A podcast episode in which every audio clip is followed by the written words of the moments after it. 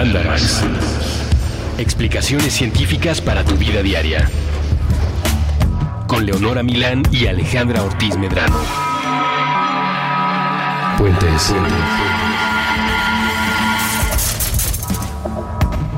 Muy buenas, algo. Bienvenidos a un episodio más de Mandarax. Alejandra Ortiz Medrano. Hola, Leonora, ¿cómo estás? Muy bien. Estoy muy feliz porque estamos ya en el Mandarax 11.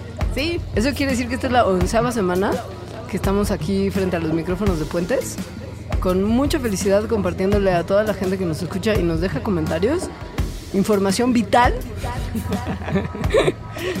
sobre su día a día. mejora sus vidas. Ah, o empeora, dependiendo. Bueno, ¿no? sí. Según yo hemos dicho muchas cosas que empeoran la vida de más de uno. O sea, que es como conocimiento que no necesitaba. Y que, ajá, justo que, que harán que las cosas que hacías antes con mucha frescura y felicidad, las hagas ya con sospecha o las dejes de hacer. Así fue toda mi carrera, ¿eh? De biología. O sea, como, ah, qué padre que. No, esto no está tan padre de saber. Hay una parte de la clase de Biología de Animales 1, ya hemos platicado en Mandarax anteriores, el tema de mm, cómo la Facultad de Ciencias en su carrera de Biología en particular tiene muchas materias que tienen nombres padrísimos, rimbombantísimos y súper descriptivos de lo que verás dentro del semestre, como ¿Cómo? biología de hongos, No, ¿no? animales uno. Es que justo en Animales 1 hay una parte muy mal viajante que a mí Esa- me en marcó. esa estaba pensando justamente. Sí, ¿no? Sí. A mí me marcó para siempre y me hizo ya no querer ir a la playa, ya no querer comer pescado, Ya no querer vivir. ya no querer vivir, respirar y tocar, que tiene que ver con los parásitos. Híjoles, es que además yo tuve un maestro que era parasitólogo. Entonces, que todos los. En animales uno se supone que tienes que ver todos los animales. Ujú. Eh, solo, o sea, como la- el 80% del curso se enfocó en parásitos. A mí, sí, a mí me pasó una cosa parecida, mi maestra era especialista en invertebrados. Entonces llegamos a los vertebrados de, ah, y por cierto están todos los demás animales. Bueno, este fue un bonito semestre, gracias. Su examen final es mañana y yo, pff, Aunque bueno, la mayoría de los animales sí son invertebrados. La mayoría de O los sea, sí. animales son escarabajos. Haremos un mandarax de escarabajos, probablemente Ay, no sé, no. No sí, sé. yo no, y ni de parásitos. No, no, no, no, no. Es que es un mal viaje. Por eso el día de hoy les preparamos un programa que es un buen viaje. Sí, Pero antes es que quería hacer unos anuncios parroquiales y la verdad es que te estaba cotorreando para distraerte mientras encontraba los anuncios parroquiales que quiero hacer. Es que resulta que muchos de ustedes, que no solamente nos escuchan a nosotros, sino al resto de la programación de Puentes, lo hacen a través de iTunes. Y lo que queríamos hacer era pedirles que independientemente de la plataforma que utilizan, pero sobre todo de iTunes, porque de eso va un poco el ranking de los podcasts y todas esas cosas que dicen, uh, el podcast de Bla está en primer lugar de las descargas. Eso no solamente tiene que ver con que usted sí, de hecho, descargue el podcast, sino que también califique y deje comentarios y participe. Es muy importante que si iTunes es su plataforma de preferencia o mm, cualquiera que sea la manera en la que usted consume, nos deje comentarios. Eso no solamente nos hace sentirnos mejor porque tenemos más likes y más cosas y somos gente que necesitamos de apapacho a la autoestima, sino que también nos ayudan a, a tener una idea más clara de cuánta gente nos escucha, de cómo le está yendo a nuestro programa, etc. Entonces, por favor, háganlo. y además sí hacemos caso a los comentarios, como ya se ha reflejado en algunos programas cuyos temas nos sugirieron gente que escuchó. Ahora, si usted está consumiendo este programa y los demás de la programación de Puentes vía la página web, puentes.m, tal vez no sabe que en iTunes se puede suscribir y les llegan las actualizaciones de los programas que como estación estamos lanzando cada semana o cada día, en caso de, de los más intensos de nuestros colegas que hacen programa diario. Saludos, Golfo. Saludos, Eric Estrada. Y que además, pues, unas estrellitas, ¿no? Para la autoestima, justo, a Papacho. Sí. Y ya, ese era el anuncio parroquial. En realidad no era nada complicado, pero el programa de hoy está padrísimo. Está muy padre. Este fue de los primeros proyectos de programa que tuvimos cuando empezamos Mandarax. Sí, fue de las primeras ideas que nos surgieron, que es, ¿qué hay de científico, de cierto, en tantos clichés que existen en la vida? Tanto del amor como del sentimentalismo, como del el consumo de cultura popular. O sea, la vida está llena de clichés en realidad. Llena. Y aun cuando usted no lo crea, muchos de ellos tienen o una base científica que los justifica o algo que nos indica que no, que estamos entendiéndolo todo mal y que justo el cliché nos ha llevado por caminos muy equivocados a lo largo de la historia. O sea, sí ha habido gente que se ha preguntado de manera seria y a la que le han pagado Sí. para desenmascarar el cliché. Si les parece bien, vamos a desenmascarar primero unos clichés que tienen que ver con nuestro planeta y el mundo en el que vivimos, pero que también tienen que ver con cuestiones cursis que uno pondría en un perfil de página de citas por internet. Ajá. ¿No? ¿cuál, ¿Cuál es tu noche ideal? Me gusta ver el brillo de las estrellas y salir a la calle después de una lluvia. Y después ver la gran luna sobre el horizonte. ajá, todo ese tipo de cosas, niños y niñas tienen una explicación científica bien bonita para que cuando usted esté llenando match.com, pero en Tinder si pones el cliché, No sé qué ponen la gente en Tinder. yo tampoco. Sí, no. Según yo, fotos de sus aparatos genitales. Ah, sí, yo he visto. Sí. O de también, también como de estoy en el gimnasio o en algún lugar con un espejo, me levanto la cabeza Ah, para que se vean mis cuadritos. No, no, no, no. O, o, muy raro, foto de estoy en mi boda. Ah, Lo que más me gusta de todo esto no es el absurdo de eso, sino que, no, o sea, no, yo no sé qué pone la gente en Tinder, porque he visto bla, bla, bla, bla, bla. No, bueno, es que tengo amigas. Ajá, ajá. Eso también podría ser un cliché que uno desmascara. ¿Cuántas veces en la vida de una persona uno hace referencia a tengo un conocido que, o mis amigas hacen... Primo. sí es cierto que los sé por amigas. No sé. Yo ya no sé. Lo juro. Es que hoy vamos a desenmascarar el cliché, Alejandra. No sé si eso es un cliché que también se tiene que desenmascarar. No Eso sé si me mientes. Eso sería una mentira, exacto. ¿Qué te estaría? No te estoy diciendo mentiras, ni tampoco a nuestros escuchas. Es verdad. Ahora, en el tema de Match.com de me gustaría salir a ver una noche estrellada y ver cómo brillan las estrellas, e incluso en canciones populares del imaginario colectivo estadounidense. Estoy pensando en Twinkle, Twinkle Little Star, sí. Que no bueno, tiene es traducción, es súper cliché eso de que las estrellas, o sea, como mira cómo Brillan, titilan- parpadean, titilan titilan. las estrellas. Mm, titilan es padrísimo. Verbo, hay que ser más verbos. Pues las estrellas titilan no porque realmente están haciendo como una especie de código Morse intergaláctico, Uy, estaría increíble. Estaría increíble, pero no. Sino por un efecto físico de. Pues de, de cómo la luz se refracta a través de diversos medios, eh, como por ejemplo cuando van a una fuente, que eso también es mucho Mucho cliché. Y avientan una moneda y piden un deseo. Ajá. Luego ven la moneda y se dan cuenta que se ve como, como que, como que Como que baila. Como Ajá, que, ajá. sí. Como que hacen belly dance. Sí, eso ocurre por la luz que atraviesa el agua, dobla, ah, se dobla. Por el agua de la, del- de la alberquita, de O sea, la por fuente. ese medio. Entonces eso hace que nosotros veamos, pues eso que llega a nuestros ojos, que es la luz, como si se estuviera moviendo. La luz de las estrellas, imagínense, tiene que pasar a lo largo de muchas, muchas, muchas millas, y muchos kilómetros de atmósfera de la Tierra hasta que llega al ojo del observador. Y fuera como, es como si estuviéramos viendo al universo al fondo de una gran, gran fuente, ¿no? O sea, Ajá. la atmósfera funciona como el agua de la fuente y hace que la luz que podría estar llegándonos de esa estrella se... se doble de formas chistosas Ajá. y nosotros vemos como si estuvieran parpadeando las estrellitas. pero no es real. Es por eso que en el espacio exterior donde no hay atmósfera, los telescopios buena onda y las cámaras Hubble. como el, ajá, como el Hubble y por ejemplo como el New Horizons y esta cosa padrísima de Plutón que salió hace poco, sean tan nítidas y no haya ningún tipo de brillito estelar, porque no hay atmósfera que refleje y mueva y doble esos rayos de luz. O sea, las estrellas en realidad no parpadean, no titilan. Están, o sea, su luz es constante. Solo que está un poquito disfrazada por la cantidad de mugre que tiene que atravesar en el Inter hasta Bueno, llegar a de nuestros ojos. atmósfera. Cuando estamos románticamente viendo el cielo en una noche estrellada. Vamos a ver la lluvia de estrellas, mi amor. Sí, usted lo que está viendo es la atmósfera distorsionando los patrones de luz que llegan Ajá. en mucho, mucho tiempo de las estrellas Ajá. que los emiten. Bueno, otro cliché muy común es justo, me imagino en la playa. O sea, cuando estás viendo las estrellas parpadear, oh, qué romántico, y mira esta gran luna. Ese momento en el que dices, wow, la luna está enorme. Voy a tomarle foto para mi Instagram y en tu Instagram sale como un puntito súper sí, chiquito y sí. súper lejano. Que también es como el mismo efecto cuando estás viendo la puesta de sol. Por eso yo ¿Qué me imaginaba en la playa con una chela. Ah, Bueno, puede ser la También, misma no, velada. playa. O sea, porque Sí. no me voy a mover en la playa de ese mismo spot de observación cósmica en seis. El chiste es que ves a los estos objetos celestes, o sea, luna, sol, Ajá. que cuando están más cerca del horizonte se ven más grandes. Y justo le toman la foto. ¡Eh! Hay gente que cree que esto se debe a un efecto de refracción también de la luz.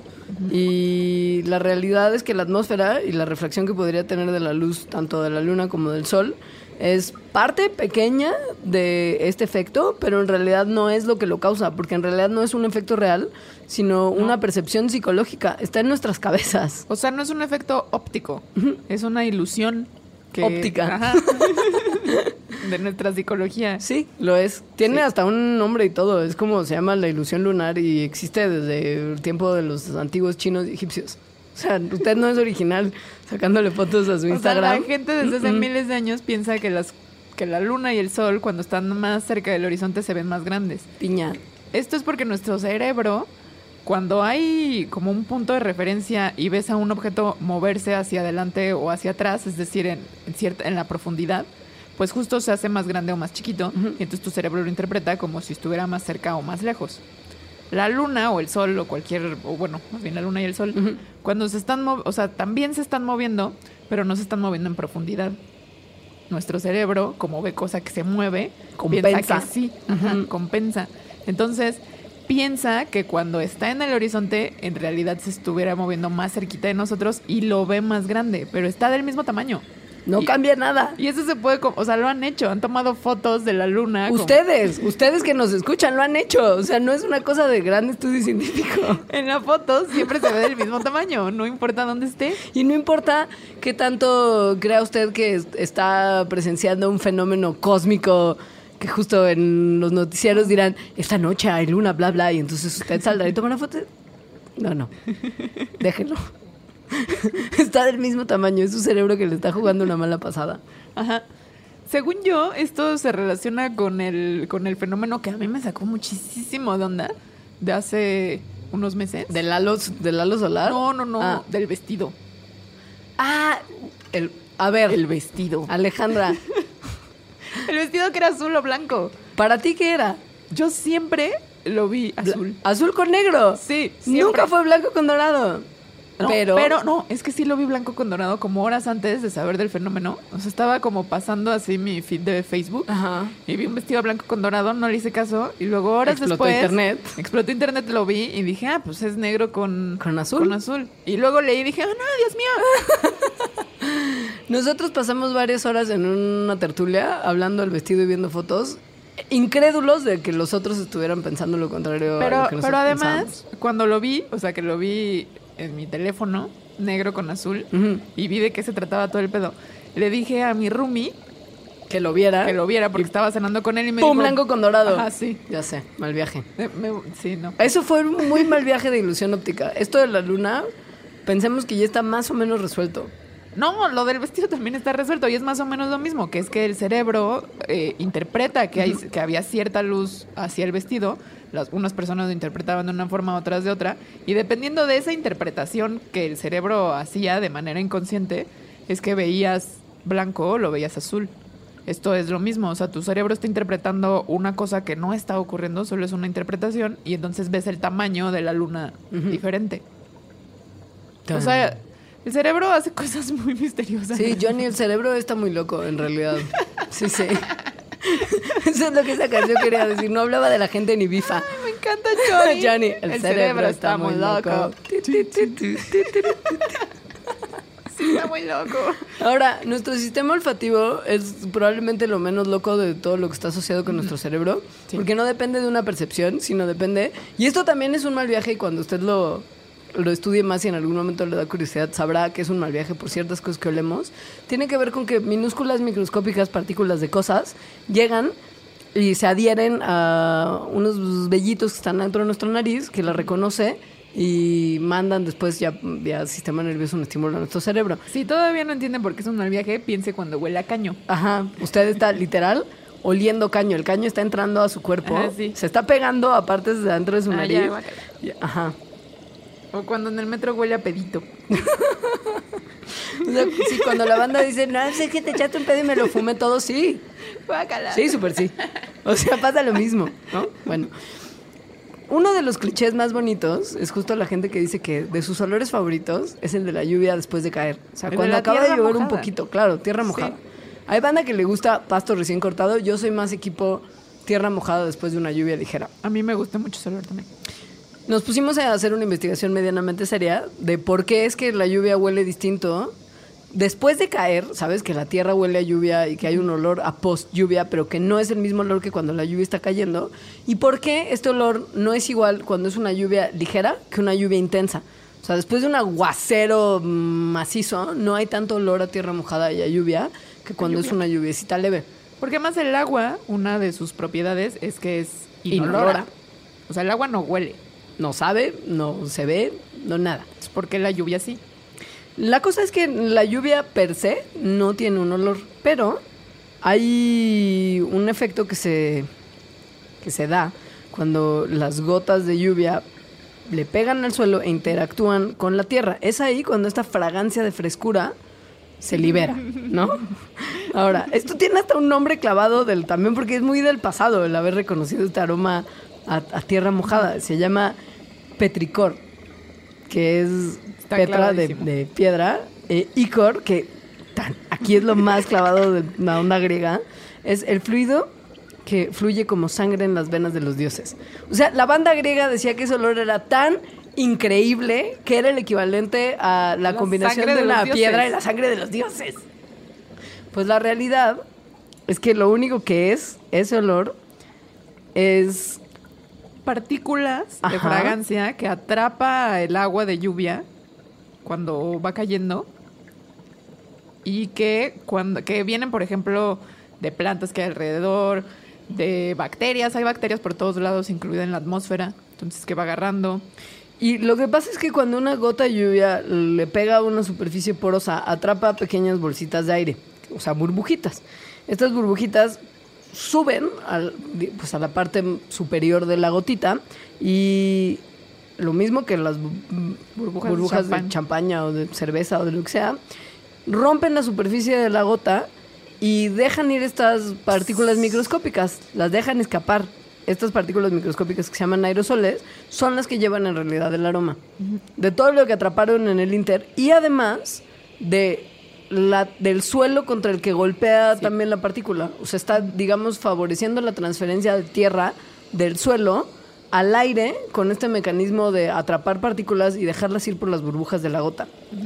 Esto lo que es mal viajante, porque al parecer sí es mucho más viajante, más mal viajante este programa de lo que pensábamos, es que esto es lo que favorece que muchas bacterias y hongos del piso se trasladen a lugares a los que normalmente no podrían llegar porque saben están en el suelo. Pero no es mal viajante. Más mal viajante, yo leí hace unas semanas una nota de un hongo terrestre terrible que llegó a las paredes de las casas de no sé qué población que había sido azotada por un tornado. Porque justo habían Ah. levantado el hongo de la tierra, pasado sus esporas y para todos lados y hubo una infección horrible porque este hongo al parecer era como come piel, esas cosas de la naturaleza que son justo un mal Por una viaje. lluvia. Por un tornado, que es un fenómeno climático un poquito más violento. Pero sí, o sea, por una lluvia probablemente no pase ese. Pero el clima puede tener consecuencias muy terribles de transferencia de Ajá. bacterias y hongos a lugares donde no estaban previamente.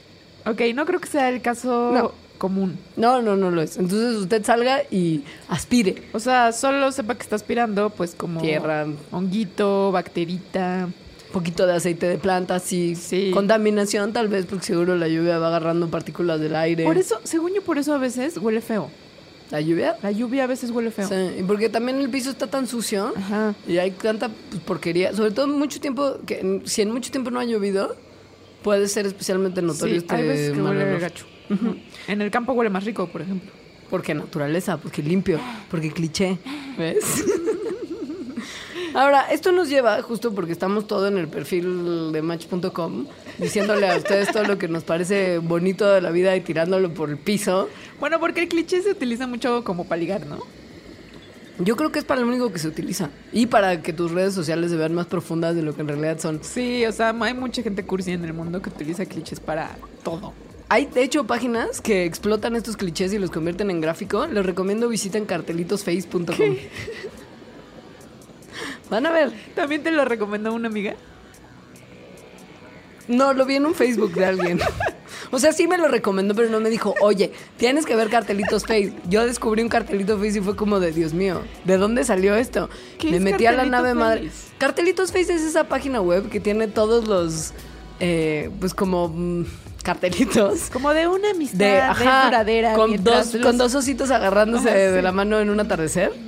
Eso, cartelitos Face. En la Millones. biblioteca, en la biblioteca de donde hice mi doctorado, ponían siempre Cartelitos como Face. cartelitos face en las compus donde buscas eh, las referencias de los libros y así. En las de la, en las de la biblioteca, así de, del- del catálogo de las bibliotecas de la UNAM. O sea, es como entrabas a la biblioteca de este instituto y veías cartelitos face. La gente sindicalizada de la UNAM hace cosas maravillosas con su tiempo. De verdad.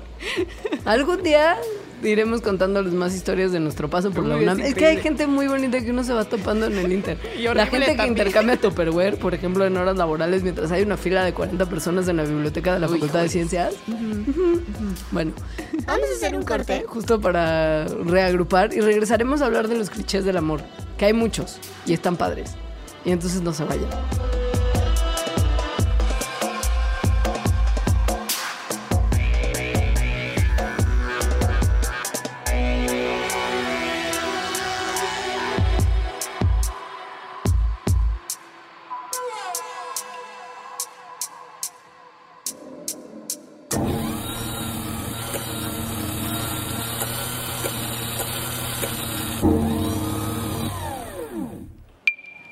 Primera vez en México, una selección de obras del genio cuyo trabajo conjunto se convirtió en la escuela del mundo.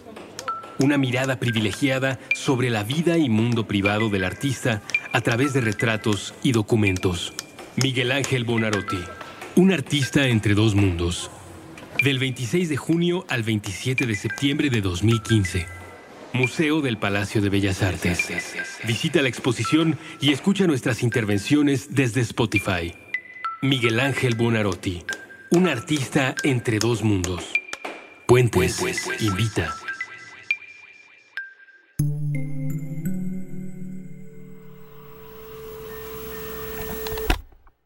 Subtexto. El arte de leer entre líneas. Con Magali Urquieta. Nuevo episodio todos los miércoles a la una de la tarde. Puentes.me.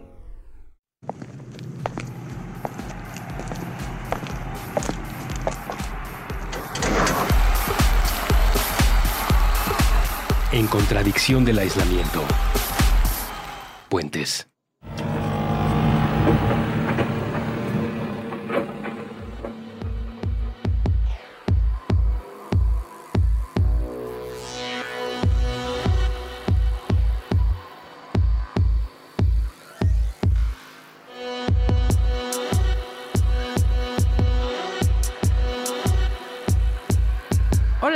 Regresamos con este Mandarax en el que estamos desenmascarando varios clichés.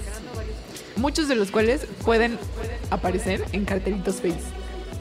Hay algunos, estoy segura, que hablan de cómo el amor genera enfermedad, ¿sabes? Esto deja tu cartelitos face, es shakespeareano, esto va desde la época, desde los románticos alemanes.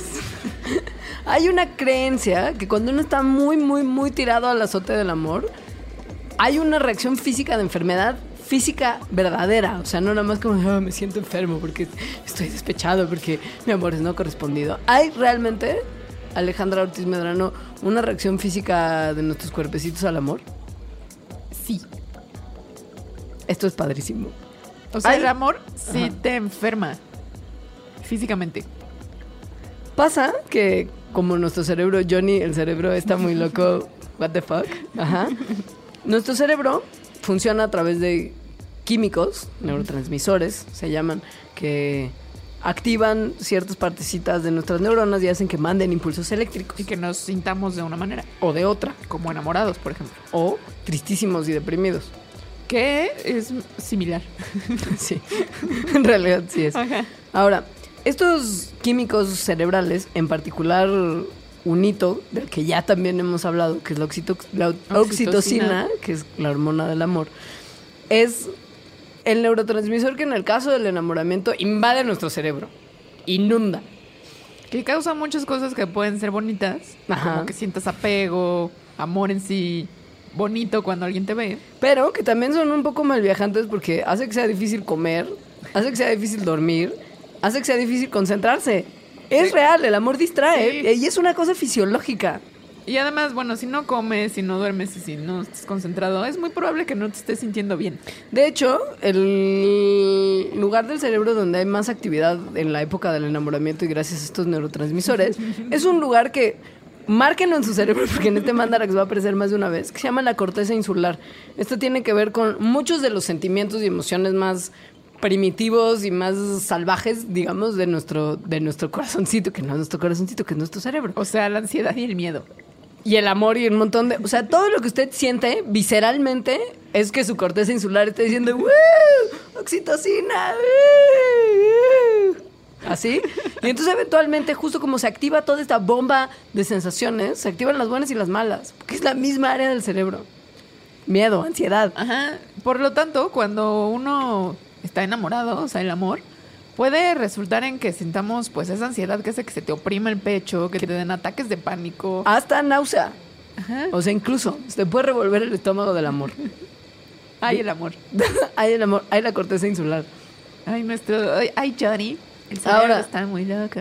Ahora, Johnny, volviendo al sentido del cosa del olfato, también pasa que, y, y esto es una, una cosa que yo he notado varias veces en mis relaciones amorosas, que es que hay gente que a la que uno se siente más atraído por una cosa que lo describimos como la química, ¿no? Como, "Ay, es que tenemos muchísima química. Y que te sientes atraído como un perrito a un bistec. Y lo dices con esa voz ansiosa.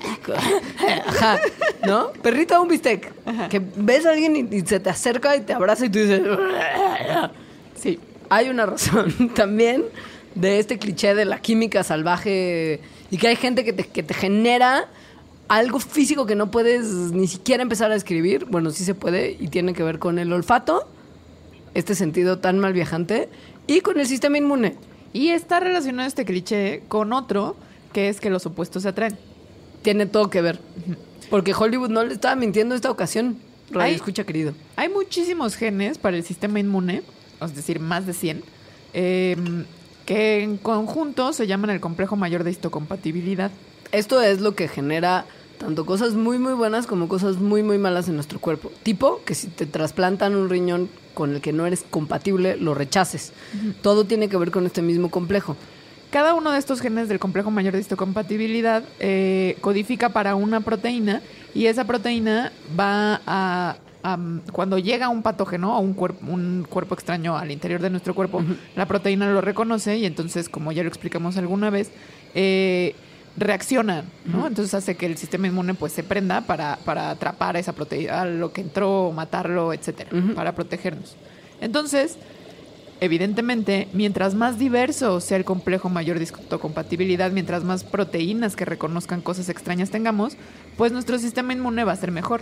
Ahora, esta variabilidad, como muchas de las cosas de las que hablamos en nuestro capítulo de sexo, tiene que ver justo con la variabilidad del componente genético de cada individuo. Si los padres de un individuo tienen un complejo mayor de histocompatibilidad muy parecido, el hijo lo tendrá Muy- también, será muy uniforme. O sea, va a tener menos proteínas con las cuales defenderse. Esto va a generar que su sistema inmune sea más débil y más chafita, por decirlo de alguna forma, que el de alguien que venga de dos padres que tengan un complejo mayor de compatibilidad distinto. No muy distinto de completamente opuesto, porque hay experimentos que muestran que esto tampoco es atractivo, pero que sea lo suficientemente variable como para garantizarle al chamaco que nazca de esa unión que tendrá una cosa lo suficientemente variada para reconocer más antígenos y protegerse mejor. Entonces, esa es la teoría, pero el experimento que hicieron para comprobarlo, es decir, si efectivamente estás buscando de manera inconsciente una pareja con la cual tener hijos que sea diferente a ti en el complejo mayor de histocompatibilidad, pusieron eh, Es asqueroso un, un poquito, pero aguante vara porque está, está, está bueno el experimento, súper simple. Sí. Pusieron a 40, a 44 hombres les dieron una camiseta Nueva, nueva, así. y les dijeron Súdenla, dos días. leve, ¿eh? o sea, jabón y Duerme con ella, desodorante duerme con neutro. ella dos días. Jabón y desodorante Sí. neutro para que no haya olores extra que vayan a contaminar ese aroma de hombre sudadito. Luego eh, les pidieron a 49 mujeres que olieran las 44 camisas, camisetas y eh, a partir exclusivamente del olor eh, dijeran qué tanto les gustaría esa persona. que- ¿Qué tan atraídos se sienten a ese aroma? Y luego vieron la diversidad genética, es decir, más bien les vieron como el, el retrato de su complejo mayor de histocompatibilidad a esos hombres y a esas mujeres. Se dieron cuenta que más veces de las que el azar indicaría, las mujeres elegían el aroma de alguien que tuviera justo un complejo mayor de histocompatibilidad lo suficientemente distinto al suyo, pero no completamente opuesto. Y nunca igual. O sea, bueno, que en realidad no se puede igual porque es como una especie de huella digital inmune. No hay dos sistemas mayores de histocompatibilidad idénticos. Pero bueno, similar. No más- elegían los más exacto. similares, sino elegían los que eran distintos a los de ellas. Ahora, esta gente que hizo este experimento apestoso, que es padrísimo, hizo otro que tiene que ver con el perfume. Porque es el mismo equipo de investigadores. Esta gente, mediante también mediciones de los genes del complejo mayor de histocompatibilidad, se dieron cuenta que la gente que elige un determinado aroma lo hace probablemente y de manera completamente inconsciente para potenciar los aromas de su propio cuerpo que le indicarían a una posible pareja que es deseable y que podría ser un buen match para los hijos y las futuras generaciones. O sea, eligen perfumes que tienen aromas, aromas base, por ejemplo, que son similares a los aromas que producen los genes del complejo mayor de histocompatibilidad. O sea, uno elige un perfume que más o menos combina con su sistema inmune. Ajá. No lo sabe, pero es así. Es por eso que uno no debe de regalar perfumes. Pues porque sí. lo que a mí me huele turbodelicioso, a ti te puede... ti. Claro, porque me huele algo que... que Y si en teoría tu pareja es diferente a ti, pues no le va a gustar nadita. Exacto. Ajá. Entonces, pues uno el suyo, pero no Y es regalar. probable que a ti, en tu pareja, no te guste ese perfume tampoco, porque Es estás- muy ajá, probable. porque te gusta algo diferente. O te gusta en él, pero no te lo pondrías tú. Justo, ¿no? Es una cosa... Estos tipos son geniales. Bueno, el, el- la moraleja es, o el consejo, no regalen perfume. No regalen perfume, olfateen bien a la persona con la que están saliendo y confíen en su sentido del olfato para elegir la persona del amor. Eh, también se hizo otro de en esto de, del complejo mayor de histocompatibilidad, en el que se vio, porque bueno, todo esto que acabamos de decir, pues nada más prueba que efectivamente te gustan los opuestos Ajá. o los más distintos a ti. Pensando que inmunológicamente. Claro, pensando que estamos nosotros en total capacidad de elegir dentro de una alberca genética, ¿no? Infinita, prácticamente. O sea, que uno puede salir al mundo y decir, de todas las personas del mundo que me encuentro, yo puedo darme el lujo de elegir una persona que sea inmunológicamente compatible conmigo. Y la explicación, pues también es como teórica, nada más, ¿no? O sea, en teoría, pues lo elegirías porque tus hijos saldrían más sanos. Ajá. Pero esto lo comprobaron también en una población del clan religioso que se llama los Uteritas. Son parecidos a los mormones, para que usted se dé una idea si nunca había oído hablar de ellos. O sea, son Digo, una- no de los mormones, de los menonitas. Ajá. Son una sociedad pues muy cerrada que tiene aproximadamente 40 mil miembros, lo cual es muy poquito, que viven en Estados Unidos. Y solo se casan con personas uteritas. Como miembros del mismo clan. Ajá. Es endogamiquísimo ese tema. Entonces, en esas personas fueron y vieron los igual, ¿no? Lo- su complejo mayor de histocompatibilidad y entonces vieron que las mujeres que tenían parejas con complejos diferentes al suyo tenían menos abortos que las mujeres que se habían casado con hombres cuyos complejos mayores de compatibilidad eran más similares a los de ellas. Esto probablemente porque significa para el cuerpo una inversión muy importante tener un bebé y llevar a término un embarazo, cuando el producto de ese embarazo, digamos, va a estar inmunológicamente comprometido. Digamos que no vale la pena justo que se lleve a término un embarazo de alguien que probablemente no va a poder sobrevivir. Evolutivamente es muy caro. O sea, confíen en su olfato a menos que la otra persona sea un cretino o una cretina. Ah, eso no está bien de ninguna manera. Ese es un cliché que no vamos a desenmascarar. Por favor, consigan gente buena. Ahora, es bien interesante cómo todos estos estudios se hacen en mujeres. Tiene que ver con un par de factores. Uno de ellos es que las mujeres son más sensibles a cuestiones del aroma. O sea, cuando se hacen pruebas de sensibilidad al aroma, las mujeres generalmente lo, lo hacen mejor que los caballeros. Y tiene que ver también con que las mujeres invierten mucho más en el correcto desarrollo de un bebé que los hombres. No solamente lo tienen que tener en su panza y dar a luz, sino que van a pasar mucho más tiempo con él, con el niño o la niña que nazca después de nacer. Y aquí vienen muchos clichés como que, por ejemplo, las mujeres son mejores mamás que los hombres papás, que las mujeres tienen más eh, habilidades, por ejemplo, para la comunicación y los hombres como para otras cosas. Que independientemente de eso, en este caso sí son ellas las que tienen más sensibilidad a elegir el complejo mayor de histocompatibilidad porque les conviene. Pero ya de si van a... O sea, ese cliché, en, ese, en esa partecita es real. O sea, las mujeres son las que tienen más sensibilidad a todo esto que les estábamos diciendo del sistema inmune y el olfato. Pero es real que los otros clichés no se siguen. O sea, todo el tema de las mujeres son de Venus y los hombres son de Marte es algo que se ha perpetuado innecesariamente a lo largo de las décadas. Ese es mi cliché favorito, o sea, favorito lo odio. Favorito para tirarlo. Ajá. Ajá. Por favor, Alejandra, corrígenos. El cliché este en el que las mujeres son de Venus, los hombres son de Marte y todo lo que deriva de eso, o sea, como de que las mujeres tenemos una mejor capacidad para las palabras. Y los hombres para leer un mapa y, para manejar. Sí, y para ser jefes, por lo tanto. Y además que, bueno, que no, no, lo, no lo achacan a una cosa de conducta, sino que dicen que esto es culpa del cerebro. Que es una cosa con la que nacemos. O sea, ese es justo, ese es el problema del cliché. Porque es real que algunas conductas son mejor desarrolladas por Claro. caballeros que por damas, Y puede pero... ser muy cierto que las mujeres, eh, dependiendo de la sociedad, pero en general, seamos mejores mamás que los hombres papás. Ahora, Claro. esto, lo que es muy importante y es la parte del cliché que se tiene que desenmascarar, es que esto no está tatuado en nuestro componente genético. No nacemos con esas cualidades. O sea, no hay un cerebro femenino y un cerebro masculino desde el momento en el que nace un bebé. Por más que se quiera probar, hay diferencias, sí, pero no hay ningún estudio concluyente que indique que estas diferencias de nacimiento deriven en ciertas conductas que sean más de hombre o más de mujer. No, no. Y hay, hay artículos en el que dicen que sí hay diferencias, que son...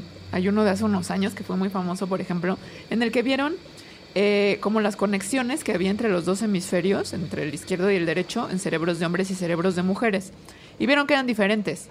Y entonces concluyeron a partir de ahí pues muchísimas cosas de la conducta que además después, de manera implícita o explícita, se eh, justifican, que eso también es súper peligroso, conductas que son, o sea, más bien patrones sociales.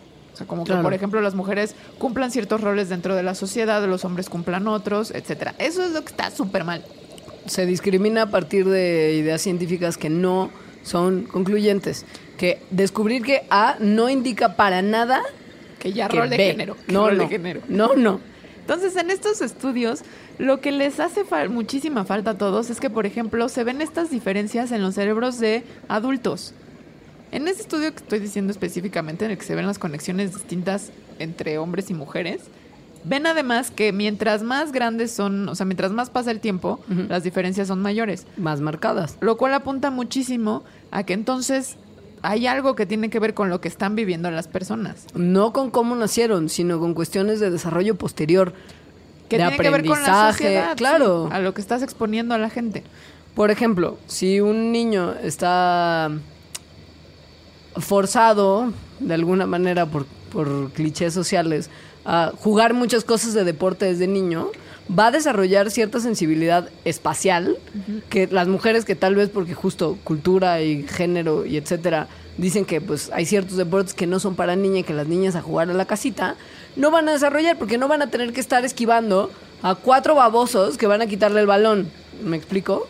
O y eso no... es que pasa porque los papás o la sociedad o haya un genio maligno detrás de esto diga, "Ja, ja, las niñas, o sea, Son cosas porque- aprendidas. Y porque la sociedad es así y entonces sin darnos cuenta ponemos a las niñas en ciertas situaciones y a los niños en otras durante toda su vida. que van a modificar su cerebro y que van a hacer que el cliché prevalezca.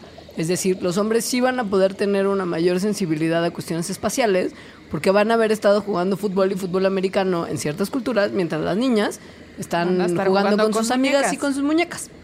Y también van a hacer a los niños más competitivos porque los ponen en situaciones que son más competitivas. Y a las niñas más sensibles al tema de la maternidad por estar inculcándoles ese rol desde la infancia. No tiene nada que ver con el nacimiento, damita caballero. Tiene que ver con lo que usted le deja o no hacer a sus hijos y lo que les enseña un poco que está bien o mal. Usted y la sociedad. De hecho, los estudios que se han hecho, por ejemplo, para ver la variación en las capacidades o el desarrollo verbal en niños y niñas cuando son unos bebitos apenas, encuentran diferencias chiquitititas, es decir, despreciables. Entonces, eso quiere decir que las diferencias se van creando. Ahora, esto va de la mano con una cosa muy tremenda que se aprendió estudiando a profundidad el sitio justo de citas que se llama Plenty of Fish. No match.com, sino Plenty of Fish. Resulta que mm, un equipo medianamente serio analizó la información de 81 mil usuarios de Plenty of Fish. Medianamente serio, tal vez sean muy serios. Igual y sí, porque fueron 81 mil Sí, usuarios. exacto, o sea, sí es una investigación muy formal. Entre las edades de 25 y 35 años. y se dieron cuenta que la gente, aún en este grupo de edad, que son turbo millennials, somos turbo millennials y que 2014 y que internet, ¿no? Están Y buscando a una pareja cliché. Lo más cliché, o sea, lo más vieja escuela, tradicional, cliché que usted se podría imaginar. O en sea- internet, ¿eh? O sea, En internet hay gente de 25 a 35. No, no, pues, o sea, pero justo que, en- eh, que si ya eres tan moderno que te dedicaste Ah, a sí. buscar una pareja en internet, aún así quieres a alguien que conocerías en Pleasantville, la película esta de como el pueblito perdido en Ajá, los sí. 50. ¿no? O sea, sigue siendo Don Draper y su mujer. Sí, lo mismo. Topen esto, por favor. La mujer ideal, según los perfiles, o sea, según lo que dicen en los perfiles los usuarios que están buscando, Y también según lo que la mayoría de las mujeres obtienen como de propuestas, de invitaciones. claro. Ajá. Sí, obviamente. Esto, sí, esto justo se hace con base en la cantidad de visitas y mensajes Sí. que tiene cada uno de los perfiles. La mujer ideal tiene 25 años de edad mazo, es flaca, católica, tiene un perro, un salario decente y que bebe seguido o por lo menos de forma social. El hombre ideal es un cristiano con un doctorado que gana entre 100 mil y 150 mil dólares al año. No hay tanta importancia en el tema de la edad, o sea, a las mujeres no les afecta tanto y el dinero no es tan importante para los hombres como es para las mujeres. Ahora, las mujeres que ganan menos de 25 mil dólares al año tenían menos mensajes, pero si tenían mucho, mucho dinero o un sueldo moderado, no, era- había diferencia. ajá. Y además también las mujeres estaban buscando hombres que quisieran relaciones serias. O sea, compromiso. Ajá. Nada También de una cosa cliché. casual. Justo, y lo que también dicen estos investigadores al final de su estudio, un poco, es que sí, ahí la gente se está metiendo para buscar un novio o una novia, una pareja estable. No es Tinder. Habría que ver lo que la gente está buscando en Tinder. Y en este tipo de, de servicios y aplicaciones, que lo único que están ofreciendo es un encuentro casual. Claramente, si te metes a Plenty of Fish, es porque te quieres ligar a alguien con quien vas a hacer una relación que signifique algo, que te lleve a ir a ver a las estrellas que brillan Está y a los atardeceres hacer un grandes. con Tinder. Tú te mueres de ganas porque tus amigas, comillas, usan mucho Tinder y saben perfecto qué onda, qué huele con los perfiles de Tinder. Te voy a enseñar las fotos de los perfiles de Tinder que sí me mandan mis amigas para conocer. A mí una vez me mandaron un perfil de Tinder que me dio mucha risa, que era una foto que alguien se había tomado conmigo en un evento social. Oh my god. ¿Sabes? Como en una fiesta de 99 o algo así. O sea, alguien se metió a Tinder y vio una foto tuya en el perfil de alguien. de más. alguien más. O sea, estábamos, Ajá, no, sí. pero no estaba yo sola, sino que estaba el compa abrazándome de que me dijo, oye, Leas, ¿nos podemos tomar una foto? Y yo, sí, obvio. La tomó y la puso de su Eso perfil está de súper Tinder. interesante de analizar. Como de sal conmigo Como porque guay. conozco a celebridades. Sí, ya sé. No, raro, y además porque yo soy una celebridad turbo menor, o sea, no era Galilea Montijo, Igual estaría chistosísimo. ¿no? Mi foto con Gali, pues a lo mejor, porque entonces, no. Pero Leos, Mi foto con Gal. come on. Bueno, vamos a ir a un corte y regresaremos con un poquito más de clichés del amor y luego otros clichés de la sociedad que están padres. Sí. O por lo menos de lo que percibimos que debería ser la sociedad. No se vayan.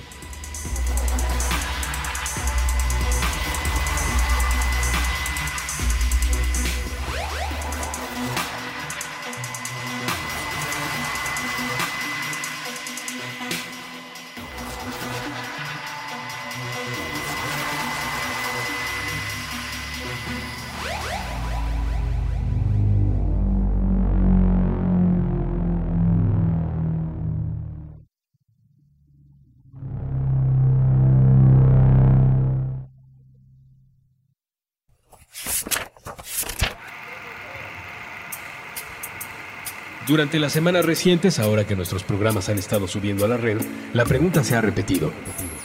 ¿De qué se trata puentes.me? Sí, claro, se trata de grabar ideas, monólogos y conversaciones en la ahora vieja y conocida plataforma del podcast. El aparato que le dio nombre ha sido descontinuado. Empleando la tecnología del transductor acústico eléctrico, es decir, un micrófono. un micrófono. También se trata de básquetbol, de cine, de guionismo, de literatura infantil, de Los Simpson, de ciencia y ciencia ficción, de arte callejero, de libros y lectores, de la guerra de las galaxias, de drogas recreativas y el derecho a consumirlas, de videojuegos, de teatro, de diseño, de agua. Puentes se trata de utilizar la red para algo más que la cacería de clics. Puentes se trata de compartir, compartir, compartir. Se trata de los dos lados del mensaje. Se trata de nosotros, quienes hacemos y escuchamos estos programas. De nuestra relación con esta ciudad y este tiempo. Se trata de pensar en cómo será el mundo mañana. Se trata de imaginar. De eso se trata. Puentes.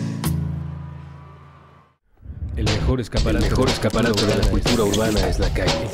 El cerebro. Con Jorge Zabarripa. Todos los lunes nuevo episodio a la una de la tarde. Puentes.me.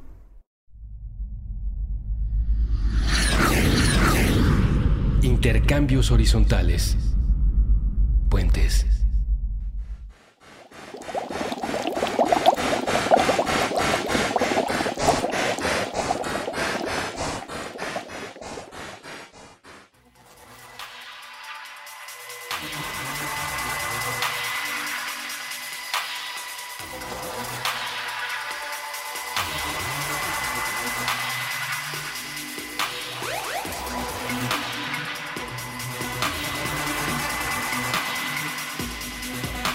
Estamos de regreso en Mandarax, el Mandarax del cliché. El Mandarax en el que el cliché llegó a morir. O a justificarse O, ajá, científicamente. sí, o a vivir para siempre. Por ejemplo, el tema de justo cuando estás llenando tu perfil de, De Tinder. de Tinder. No, no, justo de algo que estás buscando una relación más allá. De Match.com. Es como, es tan importante para mí la sonrisa y la mirada de las personas, Ajá. ¿no? ¿Ubicas? O sea, que es como de, es que vi su mirada y me dijo todo lo que tenía que O decirme. Nos miramos durante tres minutos a los ojos y nos Ajá, enamoramos. Sí. Pues bueno, esto no tiene que ver con que la mirada transmita Ondas así que como- lleguen al cerebro de alguien más.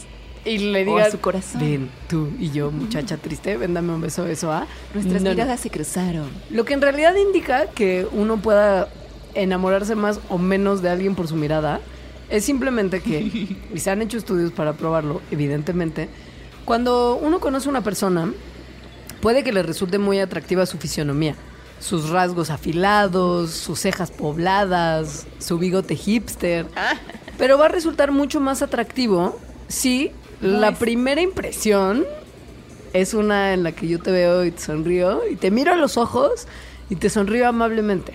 O sea, en realidad las personas, el mundo entero es bastante inseguro en esto de buscar pareja. Sí, Y una de las características principales para que alguien te atraiga es que tú crees que esa persona tiene un interés en ti. Es decir, si te están mirando los ojos con una profundidad que seguro además malinterpretaste, pero con que te vean a los ojos, ya te va a resultar alguien mucho más atractivo porque te vio a los ojos, te sonrió y eso denotó interés en ti. Entonces, ya te gusta. Ya, mucho más de lo que te gustaría si estuviera viendo hacia un costado. Cuando te conoció, la gente que te saluda y te da un beso en el cachete y no te voltea a ver, esa gente hasta te cae mal, ¿no? En cambio, si es alguien que te voltea a ver cuando te saluda, dices, "Mm, qué bien. Don Draper. Ahora, este, eh, este asunto fue probado con un análisis también súper simple.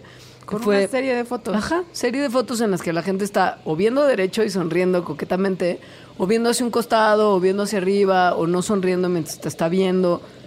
Todas las combinaciones entre sonreír, no sonreír, verte fijamente, o sea, verte De frente. de frente o ver hacia otro lado. Ajá. La gente encontró más atractiva a las personas que lo estaban mirando fijamente en la foto con una sonrisa en la cara. Punto. Que podían ser incluso las mismas personas o personas muy similares físicamente, con una sonrisa igual de bonita, pero viendo para otro lado. O sea, es cuestión de actitud, literal.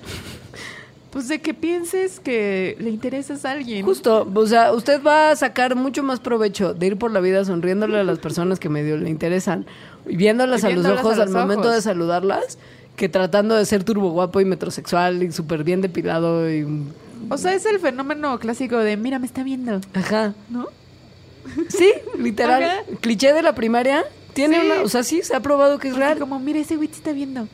Ahora, A ella le gustó. cuando ese atractivo pasa simplemente de una miradita coqueta y, ay, me gustó porque me estaba viendo y me estaba sonriendo, a ya nos enamoramos, O te pido tu teléfono o hay que salir en una cita. ajá, Ajá. y justo llega el momento de la cita y tú estás, que te estás, pero justo ya lo hablamos que el amor te puede dar estas sensaciones físicas.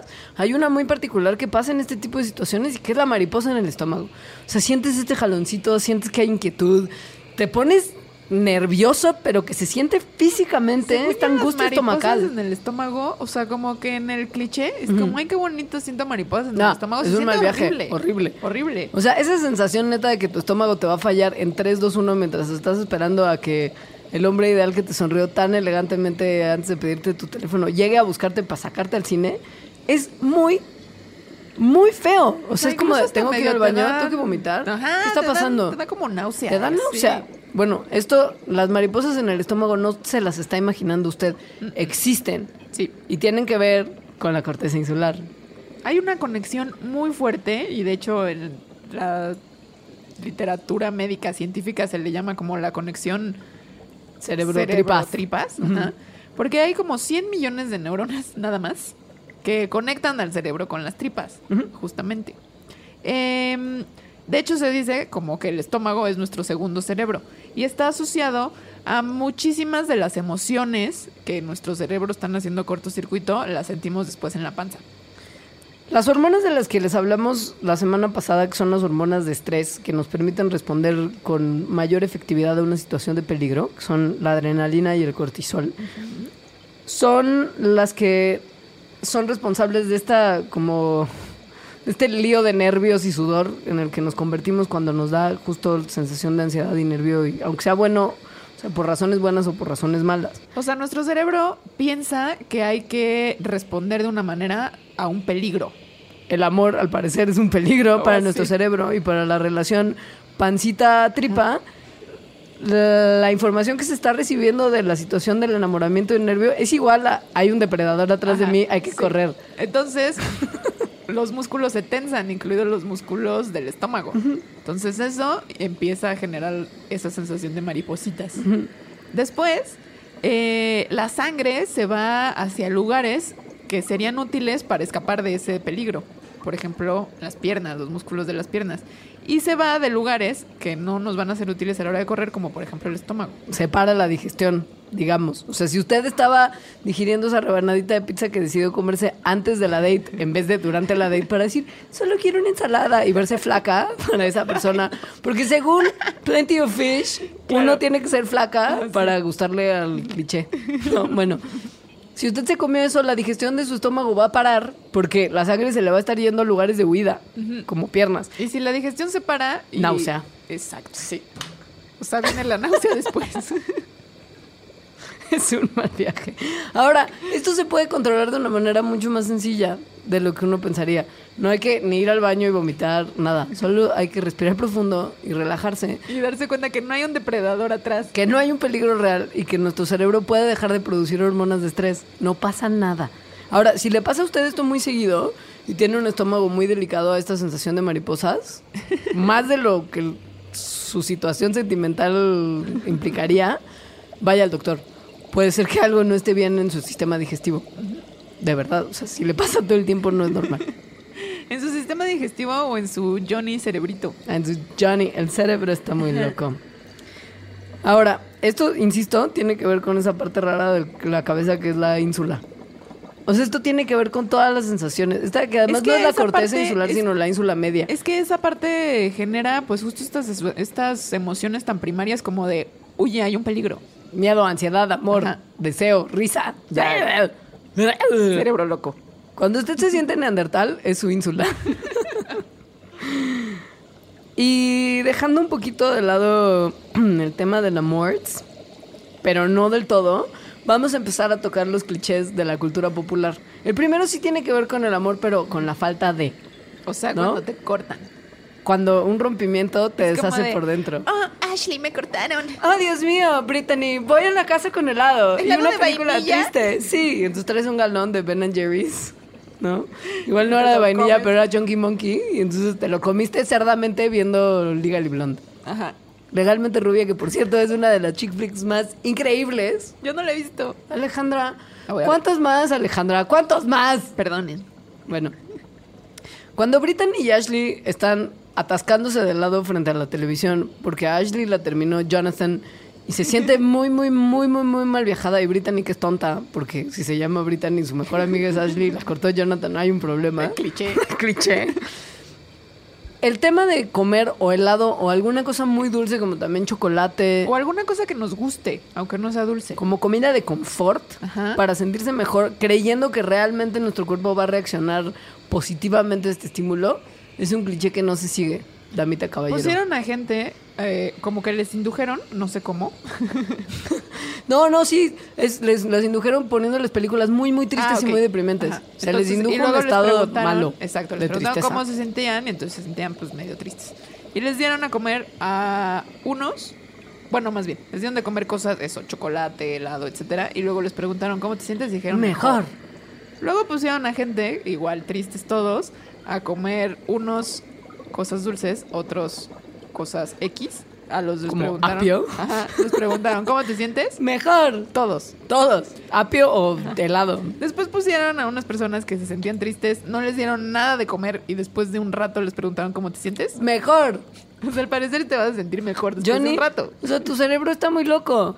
Date helado si, si quieres. O sea, si a ti te produce una satisfacción el comerte el helado, cómete los galones que quieras. Pero no vayas a creer que eso te va a aliviar el dolor de tu ruptura porque no es cierto. Puedes nada más dejar lo que pase y se va a sentir mejor tu cuerpo después de un tiempo Yo helado creo, o no. yo creo que lo que sí y que aquí les faltó es ver cuál era la, la- el efecto de la interacción llega Con tu Brittany amiga. Brittany. Claro. Sí, no es lo mismo llegar tú a la puerta de tu refri, agarrar el galón de helado, sentarte y atascártelo frente a la tele sola. Ajá. Porque entonces te sientes hasta mal. Pues es como sí. de. mm, ¿Qué si Brittany y Ashley lo hacen juntas y comparten? O sea, cuchara distinta, pero el mismo galón y sin plato. a Johnny y ajá. Pero bueno. Ya será otro estudio, me imagino que se tenga que hacer para eso. Esto es una cosa que vemos mucho en las películas. El tema justo de la mejor amiga llegando a rescatar a la otra con galón de helado. Y justo queríamos dedicar esta última parte de Mandarax, que nos quedan unos minutitos todavía, a un par de clichés que vemos en las películas y que son padrísimos. Ajá. Uno, este es mi favorito. Es el mejor. Sí, sí, sí, sí, sí. Y yo O sea, sí quiero, yo sí quiero lograrlo en algún momento en una situación de masas.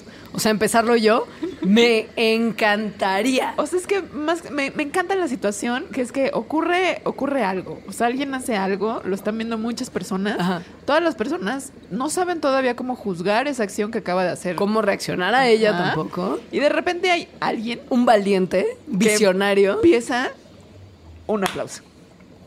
Y luego, Luego otro. otro. Lentamente. Y luego otro, y luego y de repente ya se para rápido. alguien más y todo el mundo comienza a aplaudir. Ya, ovación. O sea, la mentalidad de la gente cambió de no sabemos cómo reaccionar a esto. Ah, bravo, este- genio. Esta persona es un genio. Ajá.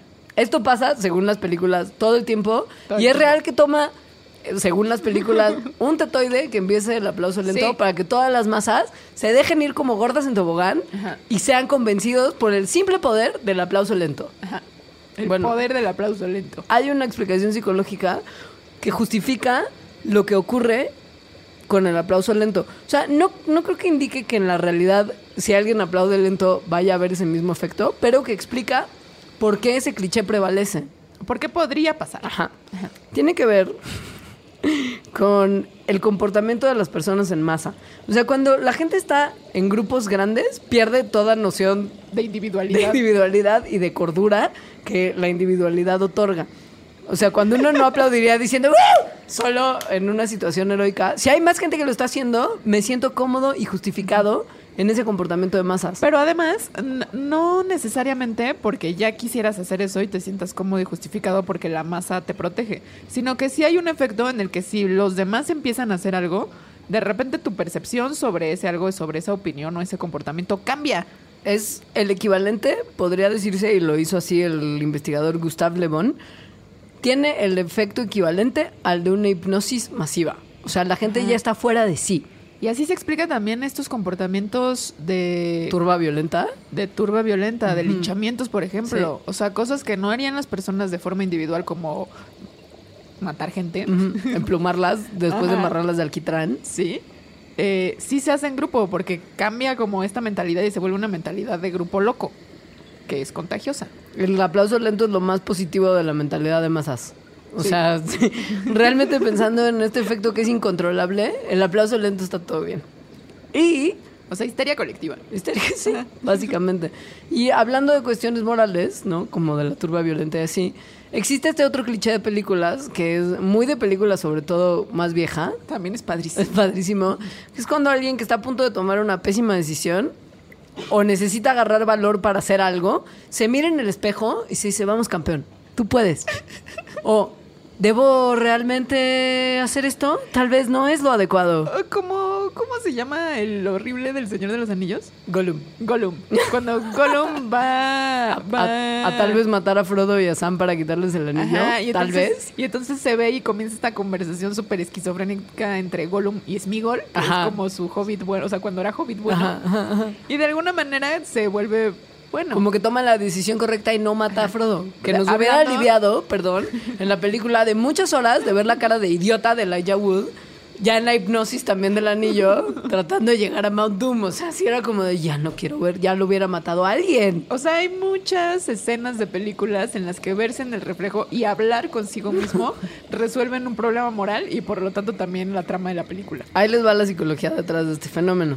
Muchos estudios se han hecho tanto en niños como en adultos para ver cómo el confrontar a nuestro pr- propio reflejo afecta a nuestra moralidad. Nuestras decisiones. Y esto está increíble porque el estudio que hicieron fue en Halloween le dieron a los niños oportunidad de agarrar dulces de platos que no estuvieran con un adulto responsable supervisando. O sea, de robar. Y, ajá, pues un poquito, ¿no? Que hay un plato de dulces y tú puedes agarrar todos. Sí. Porque puedes, porque el plato y no Pero, hay nadie hay- pero sabes que no está permitido. Sabes que vienen más niños y estaría bien dejarles dulces a los demás. Sí.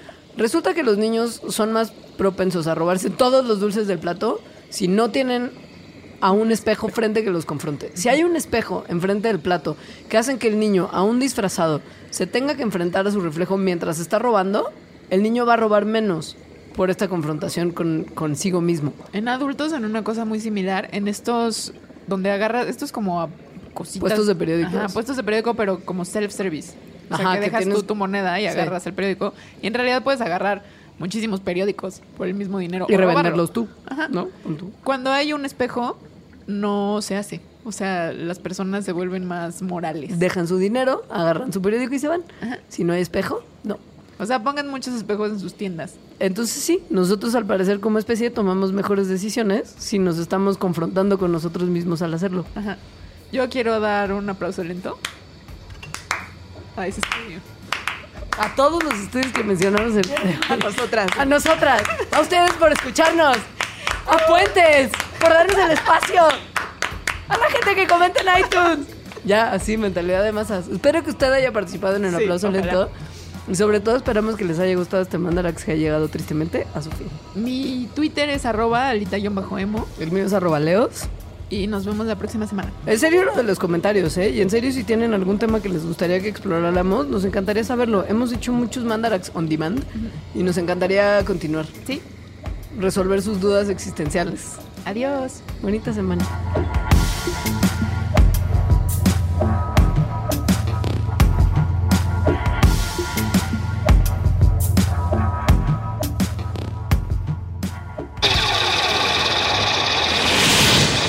Mandarax. Explicaciones científicas para tu vida diaria. Con Leonora Milán y Alejandra Ortiz Medrano. Puentes.